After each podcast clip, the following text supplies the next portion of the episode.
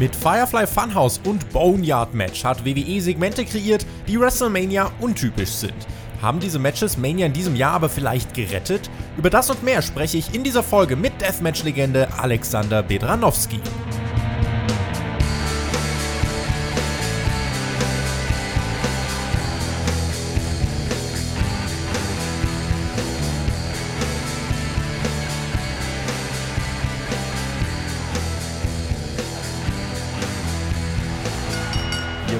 Euch einen schönen Ostersonntag. Die erste Hauptkampffolge an einem Sonntag, die hat sich ein tolles Datum ausgesucht. Wir, für, äh, wir sind für euch ab jetzt jeden Sonntag statt Mittwoch hier zu hören bei Spotfight. Sonst ändert sich aber nichts. Wir behandeln weiterhin die Top-Themen der Pro-Wrestling-Welt. Abstimmung und Themenvoting findet ihr auf unserer Patreon-Seite. Und dort kam folgendes heraus. Wir wollen in dieser Woche sprechen über den Abgang von The Revival, wo sie jetzt antreten können und ob sie für andere Ligen eine Bereicherung sind. Außerdem die World Title Matches bei WrestleMania. Schreibt man sie sich auf ein Blatt Papier, dann ist es zweimal das gleiche Schema. Was sind die Titel eigentlich im Moment wert? Und ein Thema, wofür wir heute am meisten Zeit aufbringen wollen. WWE legt seine Finger an cineastische Matches. Haben Firefly Funhouse und Boneyard WrestleMania gerettet? Für diese Ausgabe habe ich mir einen Fachmann geholt, der als ehemaliger Wrestler und jetzt als TV-Producer tief in der Thematik drin ist. Er hat außerdem Filmwissen, äh, Filmwissenschaften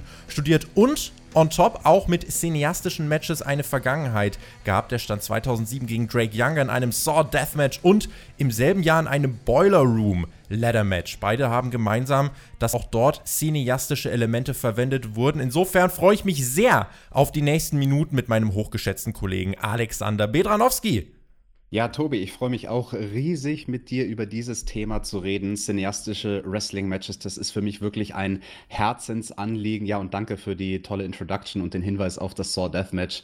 Ähm, ich schmunze da immer ein bisschen und denke mir so, okay, was wir damals 2007 gemacht haben, war im Prinzip der Gedanke eines cineastischen Matches, aber komplett ohne Production Value. Wo kann man das, äh, das Match denn jetzt eigentlich noch sehen? In welcher Promotion äh, fand das Ganze denn statt?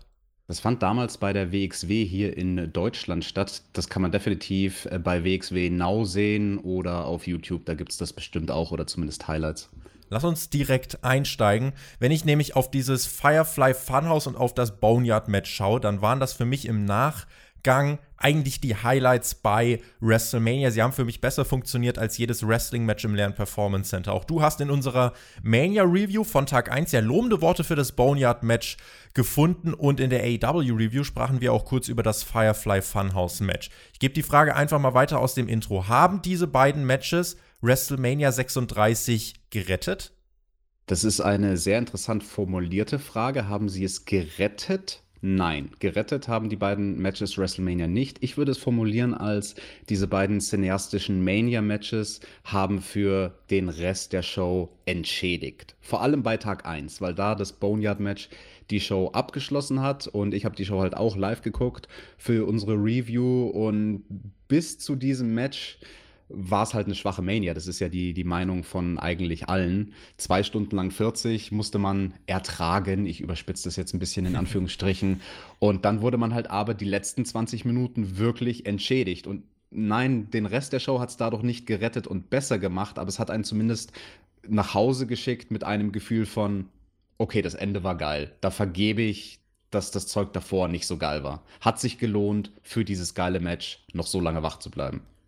Was hat denn in welchem Match jetzt besonders gut funktioniert? Wenn wir ja draufschauen, es sind ja schon Unterschiede. Also während man das Boneyard-Match irgendwie dann noch als Match durchgehen lassen kann und eigentlich auch sagen kann, da war das meiste realistisch. Ja, da wurde teleportiert und da gab es eine Feuerwand. Na gut, im Vergleich zu dem Firefly Funhouse-Match war das ja aber noch relativ mild, weil zwischen Bray Wyatt und John Cena, da gab es ja, äh, da gab es ja, ist man ja durch die Zeit gereist und hat ganz, ganz viele ganz eigentlich skurrile Dinge gemacht. Vince McMahon war dort, hat gesagt, it's such good shit. Also da hat man wirklich die Grenzen ausgereizt. Was hat für dich in welchem Match besonders gut funktioniert? Wie würdest du da vielleicht Vergleiche ziehen oder eben auch keine Vergleiche ziehen?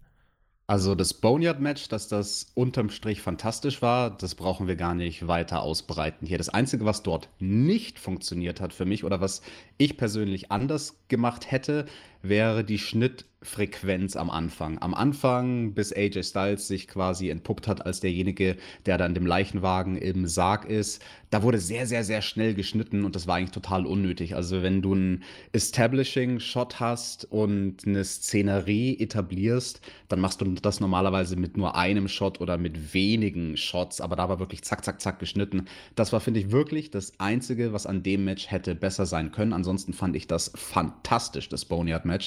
Das Firefly Funhouse Match damit zu vergleichen, naja, ist natürlich ein hinkender Vergleich, weil war das denn überhaupt ein Match? Ich würde argumentieren, nein. Also das hatte zwar den Titel Match, aber was es de facto war, war ein Segment bestehend aus vielen einzelnen Segmenten. Und ich denke, wie man das Firefly Funhouse Match deuten sollte, ist als ein innerer Kampf von John Cena, der in seinem Kopf stattgefunden hat. Der Fiend hat ihn sozusagen dazu gebracht, sich mit den größten Fehlern seiner Karriere auseinanderzusetzen, sich auch mit den größten Fehlern seiner Person, seiner Persönlichkeit, der echte Mensch, John Cena, auseinanderzusetzen. Und im Prinzip, was wir hier gesehen haben, ist, dass John Cena sich selbst wrestelt. So interpretiere ich das. Und dass er seine Karriere quasi ähm, relived hat, neu erlebt hat und dann halt am Ende eine unterschiedliche Entscheidung gefällt hat, nämlich dieser Punkt mit dem Heel-Turn, den es dann in der Realität nicht gab, der halt Bray Wyatt damals vor sechs Jahren sehr, sehr gut getan hätte als Charakter. Und diese Entscheidung, ja, revidiert John Cena dann eben innerhalb von diesem Kampf, in Anführungsstrichen, in seinem Kopf. Nimm uns mit, wie können wir uns das jetzt bei WWE weiter vorstellen? Man hat ja bei NXT dann mit Johnny Gargano gegen Tommaso Ciampa ein Match gezeigt, was ähm, ja letzten Endes mit Werbepausen ein bisschen mehr als eine Stunde sogar ging und was äh, von vielen so verglichen wurde äh, oder was von vielen dann äh, mal gegen Edge und Orton gelegt wurde. Das war ja das Last Man Standing Match bei WrestleMania, was ähm, ich glaube, 36 oder knapp 37 Minuten ging. Ähm, für mich war ja, wenn, wenn ich weiß nicht, ob ich es im Laufe der Woche schon im Podcast erwähnt habe, für mich war Gargano gegen Champa so ein bisschen Edge Orton und Boneyard Match plus zu lang. Ähm, wie würdest du jetzt vielleicht gerade einordnen, wie WWE gerade an diese Matches herangeht? Das war ja jetzt das ähm, also Gargano gegen Champa war ja direkt das nächste Match aus dieser Riege. Kann man das mit sowas wie Edge gegen Orton überhaupt vergleichen? Und was ist die Herangehensweise von WWE? Was sollte die Herangehensweise von WWE an diese Matches sein? Ich finde, das ist ein sehr, sehr hinkender Vergleich, diese beiden Matches miteinander zu vergleichen. Aber ich verstehe, warum der Vergleich für viele Leute naheliegend ist. Eben aufgrund des einen großen gemeinsamen Faktors. Beide Matches waren sehr lang, beide Matches waren zu lang. Aber da hören dann die Gemeinsamkeiten eigentlich auch schon auf. Also abgesehen davon, dass beide halt Brawls waren durch die Halle und nicht größtenteils im Ring stattgefunden haben. Das sind aber dann auch schon alle Gemeinsamkeiten. Also diese beiden Matches waren halt nicht zwei cineastische Matches. Das ist ganz, ganz wichtig hier hervorzuheben. Edge Orton war kein cineastisches Wrestling-Match. Es war einfach ein langer Brawl, ein normales Wrestling-Match, aber halt in einem skurrilen Setting mit einem leeren Performance Center. Und auch wichtig ist, glaube ich, zu sehen, was, was, waren die Sachen, die nicht funktioniert haben bei Edge und Orton. Allen voran natürlich die Länge. Das ist das, was jeder bemängelt. Für mich gibt es aber einen Faktor, der da noch viel, viel interessanter war und der viel, viel störender war. Und das waren die Kommentatoren. Weil die halt sehr, sehr still kommentiert haben. Du hast es so schön gesagt, lieber Tobi, in deiner Review. Sie haben kommentiert, als wäre es ein Snooker-Game. Und das hat halt überhaupt nicht gepasst. Diese Tonalität war komplett falsch. Und wenn die Kommentatoren da einen Job gehabt hätten bei Edge Orton, dann wäre es gewesen, diese Stille, die vorhanden ist, durch ihre Stimmen dich davon abzulenken. Und das haben sie überhaupt nicht geschafft. Anders gesagt, Edge Orton ohne Kommentar wäre schon mal sehr viel besser gewesen. So, und da haben wir einen großen Unterschied zu den zwei Matches, nämlich Champa und Gargano. Da gab es keinen Kommentar bei deren Match. Also, der Punkt, der mich am meisten gestört hat bei Edge Orton, den gab es schon mal nicht bei Tommaso Ciampa und Gargano. Ähm, dann muss man sich anschauen, auf welche Art Konsum sind diese Matches denn ausgelegt? Und das Hauptproblem, was ich dann gesehen habe bei Tommaso Ciampa und Gargano war, dass es im Rahmen einer Fernsehsendung gezeigt wurde, dieses Match. Und dadurch hat es halt diese 60-Minuten-Marke gesprengt. Also ungefähr 65 Minuten mit sieben Werbepausen. Obwohl das eigentliche Match selbst vielleicht so 40 Minuten lang war, aber dann kommen halt nochmal 20 Minuten an Werbebreaks insgesamt dazu, genau. Ganz genau. Und ich kann jeden verstehen, der das live gesehen hat und hinterher gekotzt hat und gesagt hat, boah, das konnte ich mir nicht anschauen, das ging zu lang. Ja, natürlich, durch die Werbung ging es zu lang. Das ist eine Art Match, die ist für einen Pay-per-view gedacht. Oder aber, wo es auch sehr, sehr gut funktioniert hat, ich habe es konsumiert auf dem WWE Network. Ich habe es nicht live gesehen, sondern ich habe das Ding so gesehen, wie es eigentlich intendiert war, in einem Stück. Und wenn man es in einem Stück gesehen hat, diese 40 Minuten des eigentlichen Matches, dann war das schon sehr viel leichter verdaubar. Also diese 40 Minuten haben sehr viel besser funktioniert als die knapp 40 Minuten bei Edge und Orton. Was auch beide Matches äh, gemeinsam haben, sie waren, sie waren ein Test im Prinzip. Prototypen, um zu gucken, okay, was sind verschiedene Herangehensweisen, wie können wir mit möglichst wenig, das heißt auch mit möglichst wenig Personal, mit möglichst wenig Wrestlern, wie können wir da viel Programmzeit füllen. Das ist halt für WWE ein großer, großer Punkt aktuell. Sie müssen irgendwie Programmzeit füllen und damit strugglen sie. Deswegen ist die Herangehensweise und der Versuch, okay, lass uns mal versuchen, ob lange Matches funktionieren. Okay, kamen jetzt beide nicht so gut an bei den Fans, aber dieser ganze Punkt mit der Länge, da will ich jetzt gar nicht weiter drauf eingehen. Also ich verstehe jeden, der zu sagt, das war zu lang. Ich stimme da auch zu. Aber für mich ist das nicht der interessante Punkt. Das kann man abhaken. Ja, es war zu lange. Punkt. Viel interessanter ist, was war die filmemacherische Herangehensweise und von der ganzen Produktion die Herangehensweise. Und da finde ich, hat Tommaso Ciampa gegen Gargano sehr, sehr geglänzt. Der Hauptpunkt den ich da machen muss, ist diese Art von Match, so wie es beleuchtet war und so wie es gefilmt war und so wie es geschnitten war, das kannst du mit einer kleinen Ausnahme, die ich gleich erklären werde, diese Art von Match kannst du so in einer Live-Show bringen. Du kannst ein cineastisches Wrestling-Match wie Tommaso Ciampa gegen Gargano kannst du in einer Live-Sendung bringen. Und ich glaube, das ist halt auch ganz interessant, weil WWE halt diesen Approach jetzt wählt. Ne? Also mit SmackDown findet wieder live statt. Und genau, also es hieß ja zuletzt, äh, dass WWE da viel Tape mittlerweile ist, aber wirklich die Herangehensweise, dass WWE auch live dann äh, produzieren möchte. Und das trifft nicht nur auf Raw und SmackDown zu, sondern auch NXT. Die sollen, obwohl eigentlich man im Performance Center nicht produzieren darf, WWE hat, ich weiß nicht wie, irgendwie den, die Ausnahmeregelung gefunden. In Florida ist nur Essential Business erlaubt ob WWE jetzt essentiell für die Gesellschaft ist, äh, da, ich glaube, das können wir jetzt, also wollen wir jetzt nicht ausführen, dann, äh, ich weiß nicht, das ist jetzt gerade ein bisschen fehl am Platz. Aber ja, WWE hat den Approach, Sendung gerade live wieder auf die Beine zu stellen. Und insofern, ähm, ne, also so wie du es gesagt hast, man kann jetzt äh, keinem, der sagt, ein Match ist äh, 40 Minuten, das ist ihm zu lang. Äh, wer sind wir, dass wir dann sagen können, nee, es ist nicht zu lang. Es ist einfach so. Ähm, aber jetzt ist es natürlich dann von WWE eine Art und Weise auszutesten. Inwiefern können wir sowas denn auch ins Live-Produkt äh, mit einbinden? Man versucht dann natürlich irgendeine Abwechslung reinzukriegen, weil man ja, da wirst du mir zustimmen, mitgekriegt hat, dass diese reinen Wrestling-Matches, Pro-Wrestling-Matches in einer leeren Trainingshalle, die selbst funktionieren auf Dauer nicht. Ja, da würde ich total zustimmen. Und deswegen ist es verständlich, dass WWE jetzt schaut und austestet, okay, wie kann man denn sowas Cinematisches auch wöchentlich live produzieren? Ob das gut ist oder nicht, ist gar nicht die Frage, die ich hier stelle. Ähm, ich wäre tendenziell eher dafür, gar nicht mehr zu veranstalten und in Off-Season zu gehen, aber das ist nicht hier und das ist nicht dort, das ist nicht das Thema. Die Frage ist jetzt, okay, was versucht WWE denn da zu erreichen? Und das Einzige, was bei Tommaso Ciampa und Gargano live nicht funktioniert hätte, wäre der eine Stunt gewesen, wo sie ein Crashpad benutzt haben. Der und ich Project Jumper auf den Hallenboden, genau. Genau, vom zweiten Seil auf den Hallenboden. Und gut, dass du sagst, weil ich bin mir nicht sicher, ob das jedem live aufgefallen ist, dass das, das war super gut geschnitten. Es war fantastisch geschnitten. Also Chapeau dafür. Ich habe diese Schnitttechnik, die da angewendet wurde, wirklich dann studiert und mehrmals zurückgespult und in Zeitlupe mir angeschaut. Wie man diese Illusion erzeugt hat, war halt zum Beispiel viel, viel besser als bei diesem Crash Pad-Stunt in dem Leitermatch bei WrestleMania von dem Uso.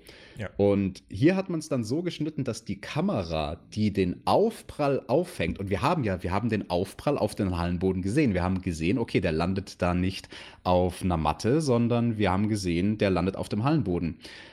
Aber ich denke, was sie gemacht haben, sie haben den Spot einmal in Live-Geschwindigkeit sozusagen als Teil von dem Match nach draußen aufs Crashpad gemacht. Dann haben sie kurz pausiert. Dann haben sie neu angesetzt, Crashpad weg. Äh, Tempo, Champa hat Gargano nochmal hochgenommen zu der Aktion, ist dann aus dem Stand hochgesprungen, um aus dem Stand auf dem Hallenboden zu landen mit seinem Gegner. Das ist ein äh, ein Bump, den kann man schon einstecken, der ist immer noch fies, aber vom, vom zweiten Seil würde dich, dich das natürlich töten und ausnocken. Und wie es dann von der Kamera gefilmt war, diese zweite Einstellung, dieser, dieser eigentliche Landung, die Kamera ist halt, ähm, war auf einer anderen, auf einer benachbarten Ringseite und musste wechseln zu der Ringseite, wo die Landung stattfindet und ist dabei am Ringpfosten vorbeigefahren. Und der Ringpfosten hat für einen kurzen Moment den Großteil vom Bildschirm eingefangen. Und dadurch hat es, wenn man es richtig geschnitten hat, und das hat man hier, halt so gewirkt wie eine fantastische Illusion. Also wirklich Chapeau für WWE dazu.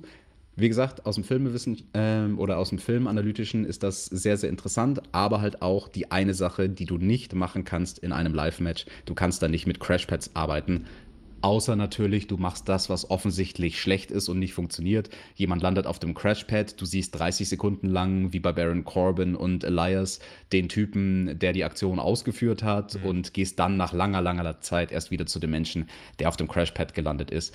Und ja, unter diesem Aspekt finde ich dieses Match halt sehr, sehr interessant, was wir da bei NXT gesehen haben, weil man muss ja auch mal betrachten, da wurde nicht, und das war auch ganz bewusst gewählt, da wurde zum Beispiel nicht mit Musik gearbeitet. Das Match war zwar voraufgezeichnet und als ich es das erste Mal gesehen habe, habe ich mir gedacht, so, ha, interessant. Ähm, da hätte man an manchen Stellen, so vielleicht mal kurz bevor es in die Werbung geht oder so, weil es ja auch keinen Kommentar gab, um ein bisschen ein neues Element ab und zu reinzubringen, hätte man ein kleines Musikbett drunter legen können. Keine Ahnung, ich übertreibe jetzt vielleicht irgendwie ein bisschen dramatisches Klavier oder einfach nur irgendwelche, irgendwas Musikalisches. Muss nicht zwingend Musik sein. Also, nur ein ähm, bisschen ähm, Hintergrundgedudel einfach. Hintergrundgedudel, Soundeffekt, so wie ja. man es am Anfang vom Match gemacht hat. Am Anfang vom Match, da hat man ja so dieses herzschlagmäßige Geräusch gehabt, bis dann eigentlich der, der Kampf losging. Und dann habe ich aber verstanden, warum WWE das nicht gemacht hat, weil sie halt eben sehen wollten, okay, bei einem Live-Match wird sehr, sehr, sehr viel schwieriger, äh, passend Musik an den richtigen Stellen einzuspielen. Funktioniert das denn auch ohne Musik?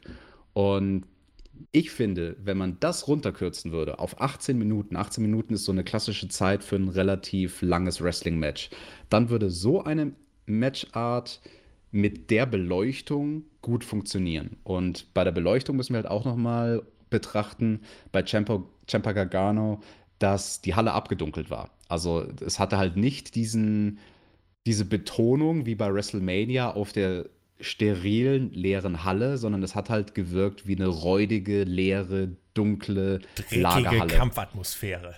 Ganz genau, es war dreckig, es war so ein bisschen Underground-mäßig und das ja. hat funktioniert. Und ich würde sogar so weit gehen zu sagen, dass wenn man Edge Orton in diesem Stil gefilmt und ausgestrahlt hätte, wie Champa Gargano, und das hätten die Leute live gesehen bei WrestleMania, live 40 Minuten ohne Werbepausen, dann wäre das Match, und wenn man auch auf den Kommentar verzichtet hätte, Edge Orton wäre dann sehr, sehr, sehr viel besser davon gekommen.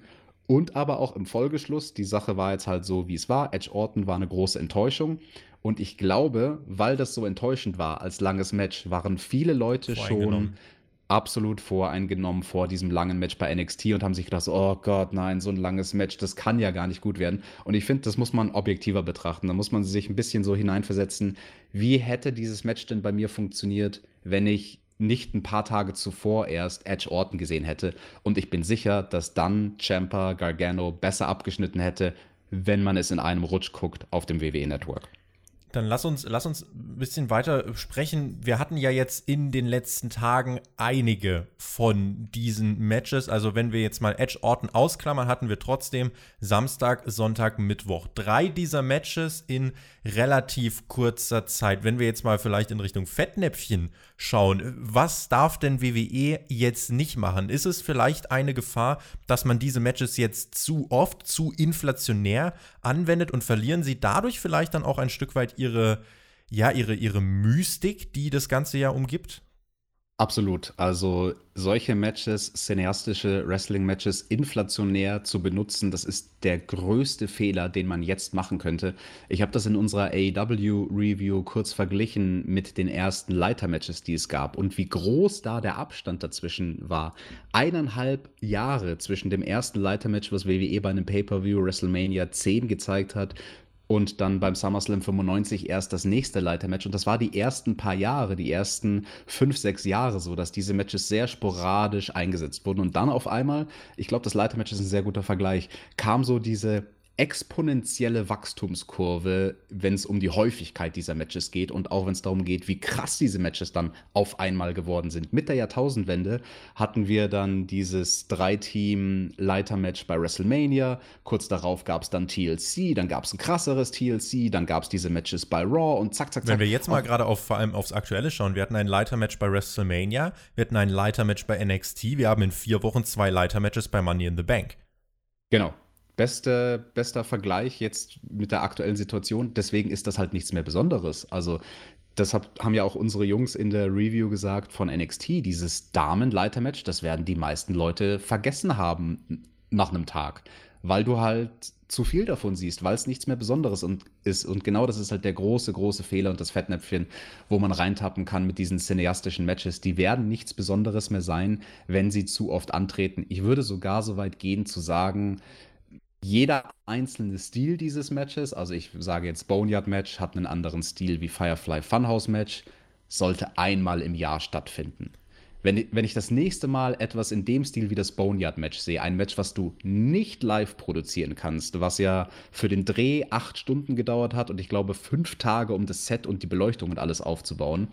Wenn man so ein Match das nächste Mal erst sieht bei der nächsten WrestleMania zwischen Undertaker und Sting, wäre das meiner Meinung nach das Beste, was man machen kann.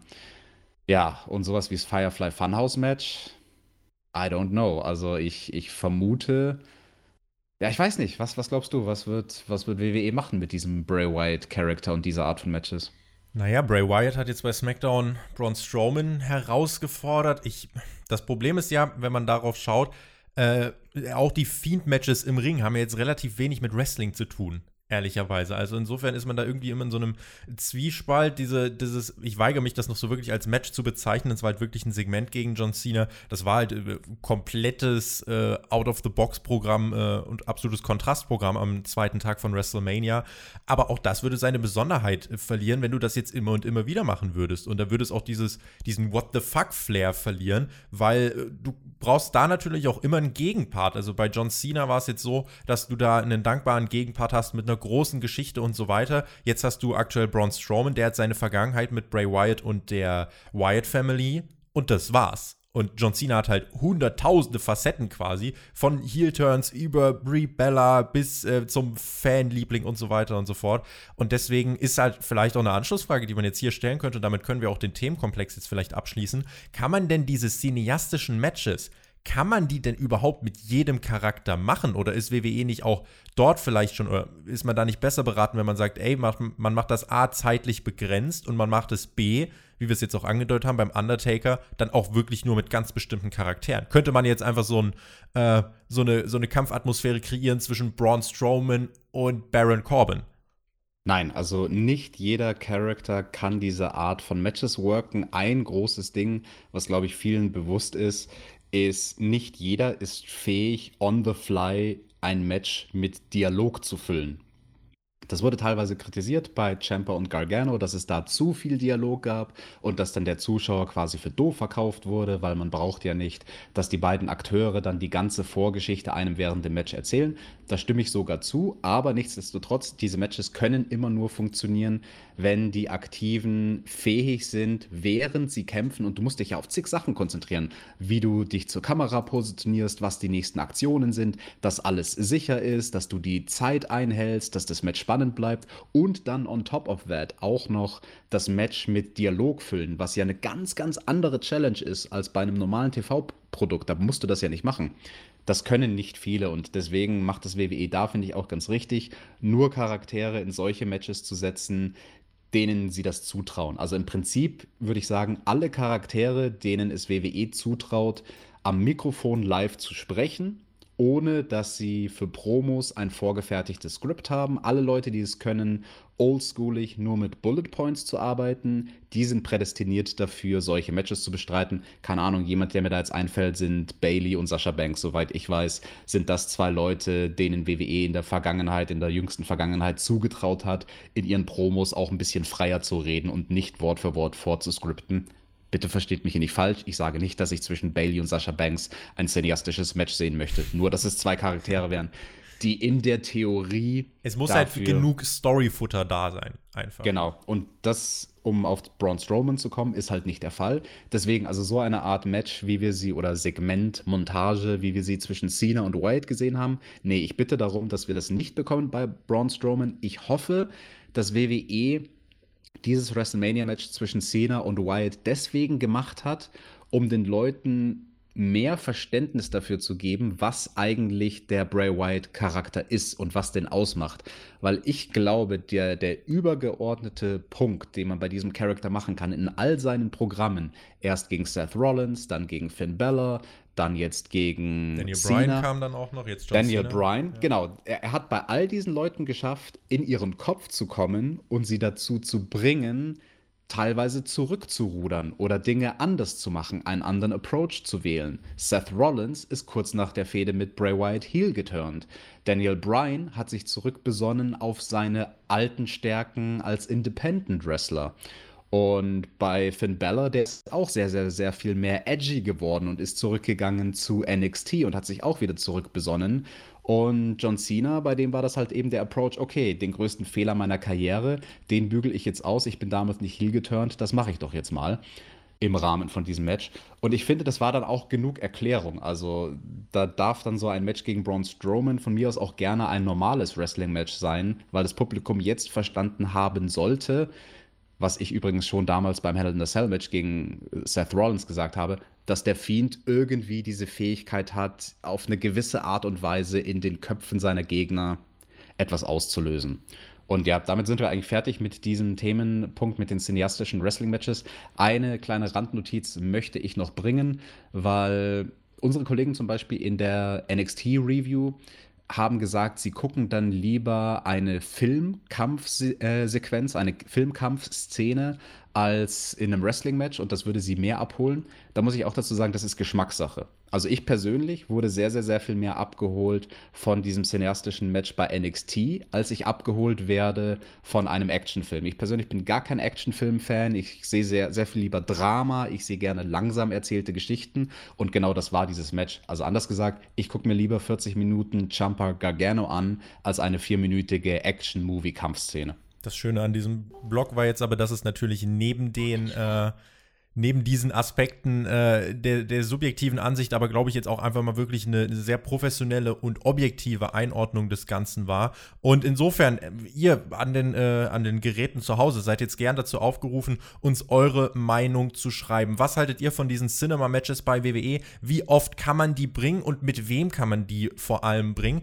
Und welches Match aus den letzten Tagen hat euch denn am besten gefallen? Mir hat gefallen, als ich diese Meldung gestern auf Twitter gelesen habe habe. WWE hat gestern, das war der 10. April, mit sofortiger Wirkung sich von The Revival getrennt. Man hat die beiden entlassen. Es ist eine Leidensgeschichte, wenn, wenn man mal so ein bisschen drauf zurückschaut. Eigentlich seitdem sie sich bei Raw den Rücken rasieren mussten, vielleicht auch schon viel vorher, war für Scott Dawson und Dash Wilder klar, wir werden hier nicht weiter arbeiten. WWE bot Monsterverträge, obwohl die beiden äh, zweimal ihre, äh, ihre Freistellung quasi angefragt hatten. Man hat unter anderem den beiden einen Vertrag von 750.000 Dollar pro Jahr angeboten. Das wird keine außerhalb von WWE zahlen, aber die beiden haben klargemacht, es geht uns nicht ums Geld. Wir wollen Spaß an unserer Arbeit. Den haben wir bei WWE nicht. Der Vertrag von Dawson, der wäre jetzt Mitte, Ende April ausgelaufen. Der von Wilder, der war von WWE wegen Verletzung noch bis in den Sommer herein verlängert worden. Zuletzt sah man The Revival Ende Januar bei SmackDown in einem Number One Contenders Match, ich glaube ein Fatal Four Match war es, um die Tag Team Titel, also Number One Contenders Match äh, für die Tag Team Titel. Das haben sie nicht gewinnen können. Ist Alex die jetzige Trennung insofern schlicht und ergreifend das Beste für beide Seiten?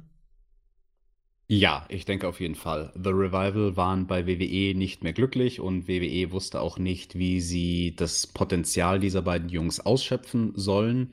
Und die beiden Jungs sind anderswo definitiv besser aufgehoben. Ich denke, das ist nur eine Frage der Zeit, bis wir die Jungs bei AEW sehen werden. In dem Atemzug muss ich dann allerdings sagen, ohne Publikum macht ein Comeback beziehungsweise ein Debüt. Das wäre das dritte. Dann schon ja. nach Brody Lee und Matt Hardy. Ach. Das, das ist sehr, sehr schwer. Also Brody Lee und Matt Hardy würde ich da aber auch noch auf einer anderen Ebene sehen von der Star Power her als The Revival. Bei Brody Lee wurde, ich sag mal, der Mangel an Star Power dadurch wettgemacht, dass er halt in eine fortlaufende Storyline mit der Dark Order eingebunden wurde. Also da war schon sehr, sehr viel etabliert und da wurde vorher schon groß gemacht, oh, wer auch immer der Exalted One sein wird, wird eine große Nummer sein. Bei The Revival, da würde ihr AEW-Debüt nur dann gut funktionieren, wenn du eine Publikumsreaktion hast. Kein Kommentator der Welt kann es schaffen, durch sein Excitement das genauso overzubringen, wie es eine Halle voller Leute machen würde. Am ersten wäre da noch Excalibur gut darin, die beiden Jungs overzubringen. Oh mein Gott, The Revival, ich kann es nicht fassen. Er ist ja eh derjenige, der quasi so alle Wrestler auf der Welt kennt und zu allen Wrestlern auf der Welt was sagen kann. Nichtsdestotrotz, ich finde, das sollte erst stattfinden, wenn Shows wieder in Hallen stattfinden können.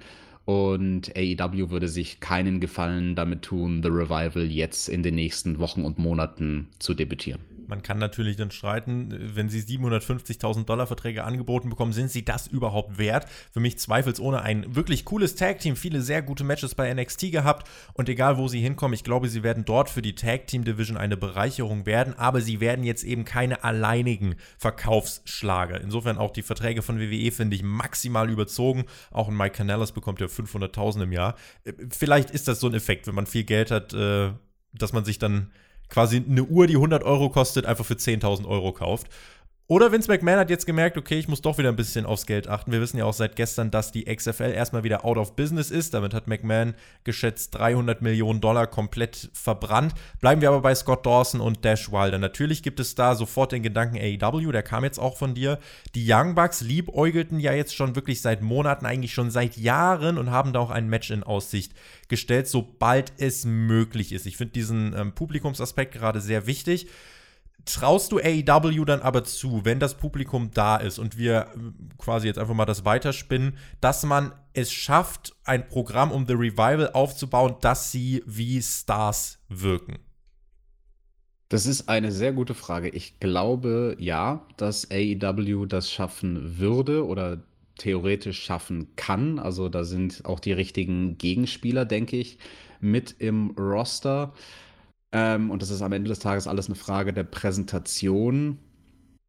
Ich muss allerdings sagen, also keine Ahnung, ich persönlich bin kein Fan von The Revival. Ich weiß, da habe ich eine andere Meinung als viele andere da draußen. Ich bin an sich ein sehr, sehr großer Oldschool-Fan. Also ich gucke auch lieber altes Zeug von Anfang, Mitte der 90er oder Ende der 80er als aktuelle Sachen. Aber für mich funktionieren The Revival nicht. Das ist jetzt natürlich die große Frage. Was bräuchten die, um wirklich all ihr Potenzial auszuschöpfen? Ich weiß nicht, brauchen sie, also entweder brauchen sie eins von zwei Sachen, ein total neumodisches Team als Gegner oder ein Team, was denselben Stil fährt wie sie. Und naja, letzteres hat man jetzt, glaube ich, nicht so sehr bei AEW, außer man würde Cody und seinen Bruder Dustin wieder in ein Tag Team stellen. Die Young Bucks wären jetzt jemand, der zum Beispiel dann ein sehr modernes Team wäre. Ganz genau. Und ich glaube, das ist das eine Programm, wo man wirklich das Maximum aus The Revival rausholen kann. Und wenn man da diese Story richtig erzählt von, okay, das eine Team ist so total neu modern und ist der Inbegriff dieses neumodischen Tag Team Wrestling Stils und das andere Team ist das oldschooligste Wrestling Team auf dem Planeten, ja, dann hast du doch eine spannende Story.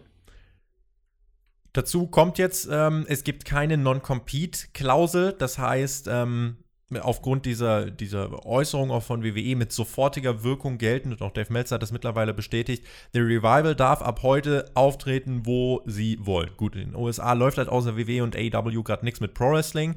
AEW hat vorproduziert bis äh, Mitte, Ende Mai, also wir würden sie frühestens Ende nächsten Monats dort sehen. Du hast aber gerade schon angeführt, warum das vielleicht nicht ganz so schlau wäre, dort könnten sie bei AEW womöglich dann auch einen ähnlichen Vertrag wie John Moxley unterschreiben. Der darf ja sowohl für AEW als auch für New Japan Pro Wrestling antreten. Auch das definitiv eine Möglichkeit und äh, das würde dann den beiden sicher auch gut gefallen. Wir haben dann im Fragenteil nochmal was zu The Revival. Insofern würden wir dann hier an dieser Stelle gerade vorerst mal den Haken machen und äh, aber trotzdem an euch die Frage weitergeben, habt ihr Bock auf The Revival? Die sind ja auch gerade noch dabei, sich äh, ein paar Trademarks zu sichern, unter anderem Top Guys und äh, No Flips, Just Fists. Gerade das wäre eigentlich in einem Programm gegen die Young Bucks. Allein das als, äh, als, als Teile würde ja, glaube ich, schon ziemlich gut funktionieren, oder? Mhm, absolut. Also das ist halt das perfekte Kanonenfutter, diese Phrase.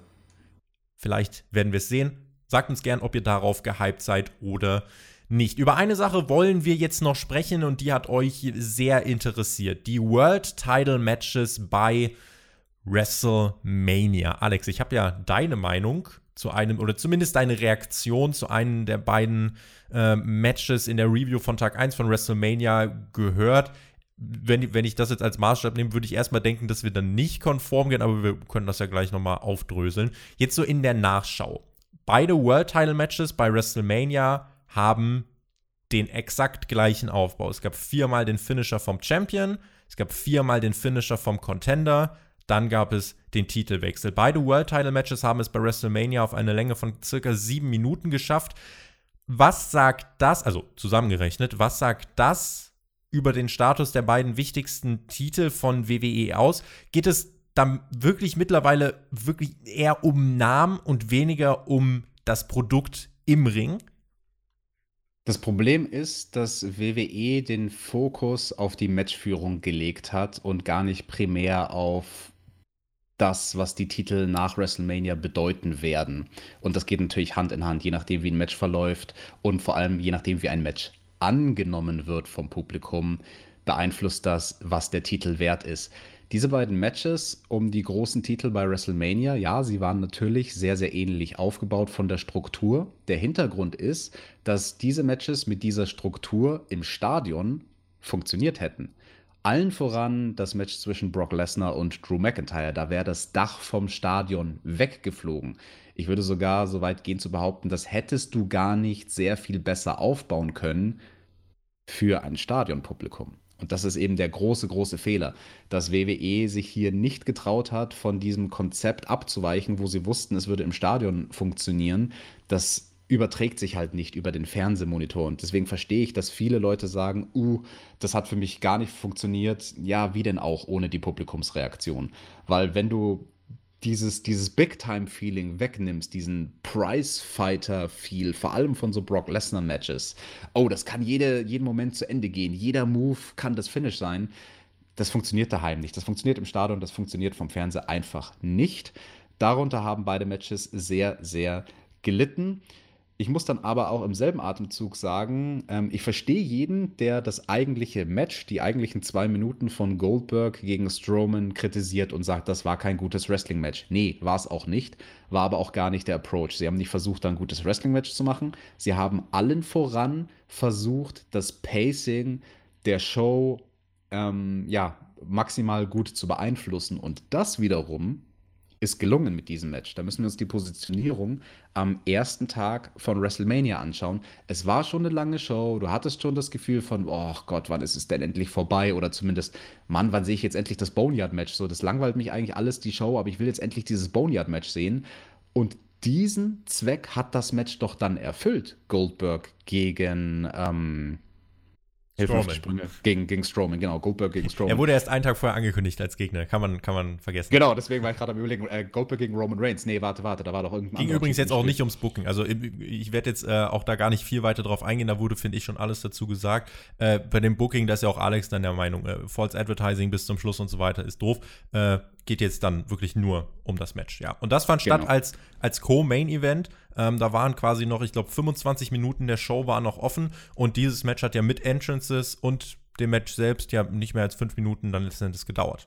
Genau, und das war gut, weil es dich halt schneller zu dem Ziel gebracht hat, schneller zu dem Boneyard-Match. Und ja, natürlich, es war von dem eigentlichen Match her, war es nicht gut. Natürlich nicht. Aber ich glaube, da stecken zwei Sachen dahinter. Zum einen glaube ich, dass Vince McMahon auf diese Art und Weise Roman Reigns den Stinkefinger gezeigt hat und gesagt hat, hey, guck mal, ich kann dich, wenn du hier äh, nicht gewillt bist, aus sehr guten Gründen, bei diesen Shows anzutreten, dann kann ich dich just like that ersetzen. Da stecke ich irgendeinen anderen Typen rein und weißt du was, den lasse ich Goldberg sogar innerhalb von zwei Minuten ersetzen. Roman Reigns, du bist ersetzbar. Ich denke, das war das Statement von Vince an Roman Reigns und deswegen diese Matchführung und dieser kurze Matchaufbau Andererseits glaube ich aber auch, dass dahinter stecken kann, dass man Goldberg den Stinkefinger zeigt von Seiten von WWE. Ähm, da ist die Katze ja noch nicht so ganz aus dem Sack, was da der aktuelle Vertragsstatus ist. Er hatte nur noch diesen ist. einen Auftritt im äh, Vertrag stehen und war nicht gewillt, seinen Vertrag zu verlängern. Und WWE war auch nicht gewillt, äh, das Geld für ihn nochmal weiter in die Hand zu nehmen. Das ist der aktuelle Status dazu. Genau, das nehme ich dann jetzt auch mal so für bare Mütze, weil dann passt das wunderbar zusammen. Weil WWE wird natürlich Goldberg gepatcht haben. Das einzig naheliegende, okay, pass auf, Roman Reigns, der eigentlich gegen dich wresteln sollte, kann es momentan nicht. Es ist ein Big Money Match. Lieber Goldberg, wir würden dieses große Match zwischen dir und Roman Reigns gerne irgendwann in der Zukunft bringen, wenn wir wieder Stadien füllen können. Bist du denn gewillt, deinen Vertrag sozusagen verlängern? zu verlängern für dieses eine Match. Und wenn Goldberg gesagt hat, nö, bin ich nicht, ja, dann war das halt der Stinkefinger von WWE in seine Richtung. Denen und ihm kann es egal sein, weil er dann eh weg ist. Sie wussten, Goldberg wird weg sein nach diesem Match und fuck it, warum ihn dann nicht komplett demontieren? Das ist ob das gut ist oder nicht, darüber lässt sich natürlich streiten, aber es ist halt eine Herangehensweise, die WWE und allen voran Vince McMahon in der Vergangenheit schon oft gebracht haben. Wenn sie wussten, okay, jemand hat seinen letzten Auftritt, dann zerstören wir den jetzt so sehr, wie es nur irgendwie geht, damit dieser Mensch für irgendeinen anderen Ort, an dem er arbeiten könnte, keinen Wert mehr hat. Ich würde jetzt sogar mal so weit gehen, gehen den Gedanken zu spinnen, ähm, dass WWE durchaus vielleicht die Möglichkeit auf dem Radar hat, okay, Goldberg will bei uns nicht verlängern. Naja, könnte sein, dass AEW dem mehr Geld bieten wird, als er in Saudi-Arabien verdient hätte. Ähm, wir demontieren Goldberg jetzt einfach bei WrestleMania, damit er für irgendeine andere Liga danach keinen Wert mehr hat. Und deswegen hat er in zwei Minuten verloren. Wenn ich Goldberg bei AEW sehen muss, dann wird's böse. Und vor allem wird's laut in unseren AEW-Reviews. Lass uns, lass uns mal auf die World Titles selbst schauen und vielleicht auch auf die Frage, wie viel ist es eigentlich jetzt gerade wert, in dieser Zeit World Champion zu sein? Es ist ja schwer, ganz grundsätzlich ohne Publikum jetzt seinen Charakter richtig overzubringen, so empfinde ich das. Du hast Probleme damit, finde ich, dich auf eine höhere Stufe zu bringen, wenn dir einfach die Reaktion des Publikums fehlt. Die einzige Reaktion, die Wrestler gerade haben, kommen ja eigentlich aus dem Internet und wir beide wissen, dass das Internet wirklich äh, gerade was Feedback angeht, was konstruktives Feedback angeht, ein schlechter, ein sehr schlechter Anlaufort ist. Es fehlt einfach die die Reaktion, das Feedback aus der Halle, um auch selber beurteilen zu können, wo steht der eigene Charakter. Ist es deswegen gerade jetzt als World Champion eine umso schwierigere Zeit? Absolut. Also jetzt World Champion zu sein, das bringt dir nicht besonders viel. Ich würde sogar so weit gehen zu sagen, Strowman, dem wird das so ungefähr gar nichts bringen. WWE kann mich da gerne eines Besseren belehren, aber ich glaube nicht, dass für ihn die Sterne gut stehen aktuell. Ähm, bei Drew McIntyre ist das ein bisschen eine andere Sache, weil man das halt anders und länger aufgebaut hatte und auch mit der Dokumentation über ihn und seinen Weg zu WrestleMania auf dem WWE Network.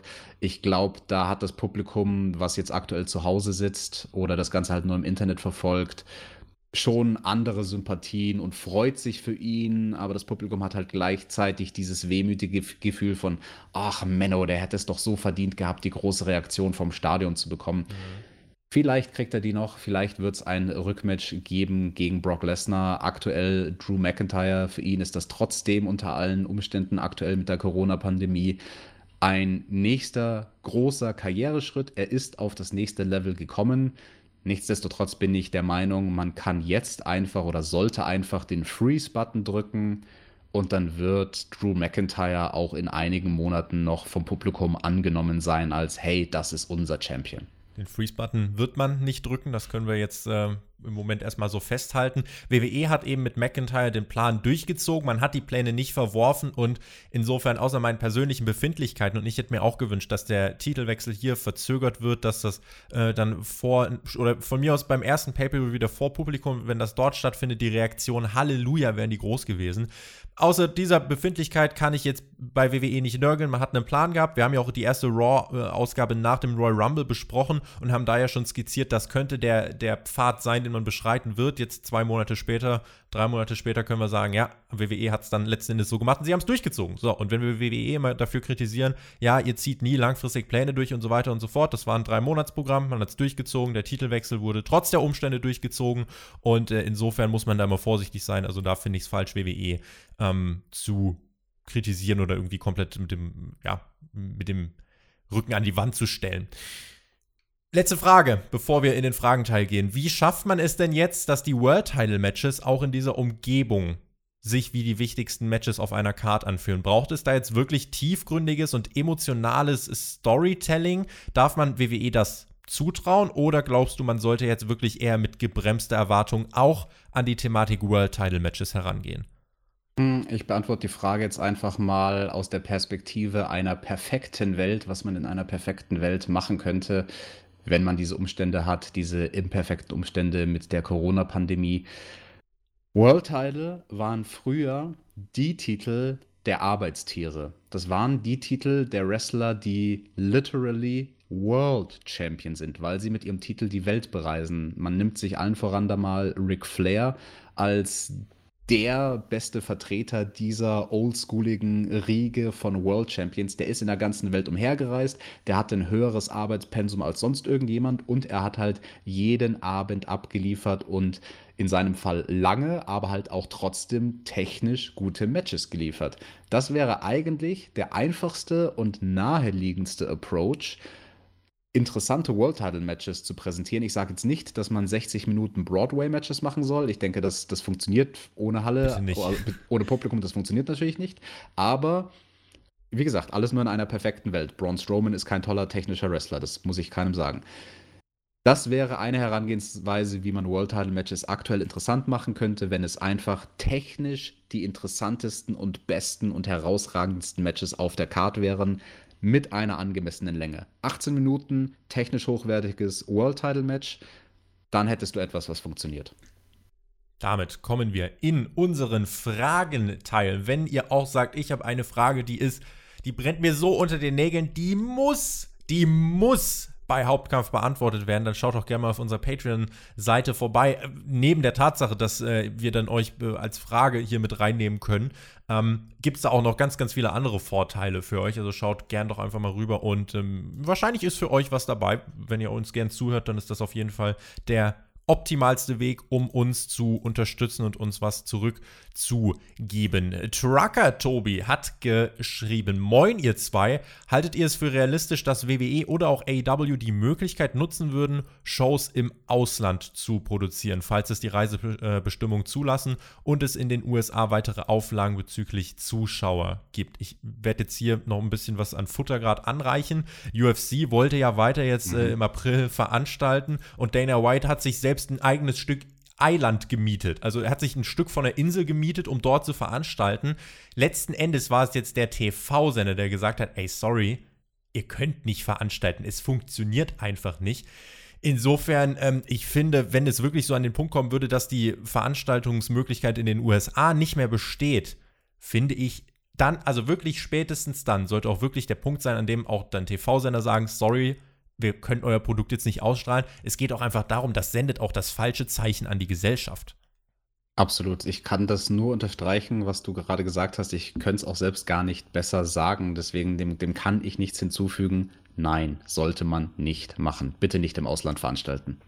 Florian Schreiber hat zwei Fragen für uns. Die erste, das ist ja schon mal ein bisschen von dir vorhin angedeutet worden, ist für euch ein Undertaker vs. Sting Match als Boneyard Match in absehbarer Zeit realistisch?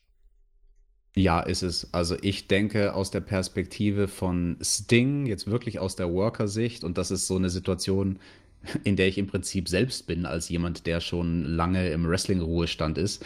Deine größte Sorge ist, dass du bei einer Live-Performance vor Publikum abstinkst. Und das ist halt das, was Wrestling so einzigartig macht. Beim Wrestling gibt es kein Netz und keinen doppelten Boden normalerweise. Du hast ein, eine Action-Kampfsequenz sozusagen, die in einem Take stattfindet.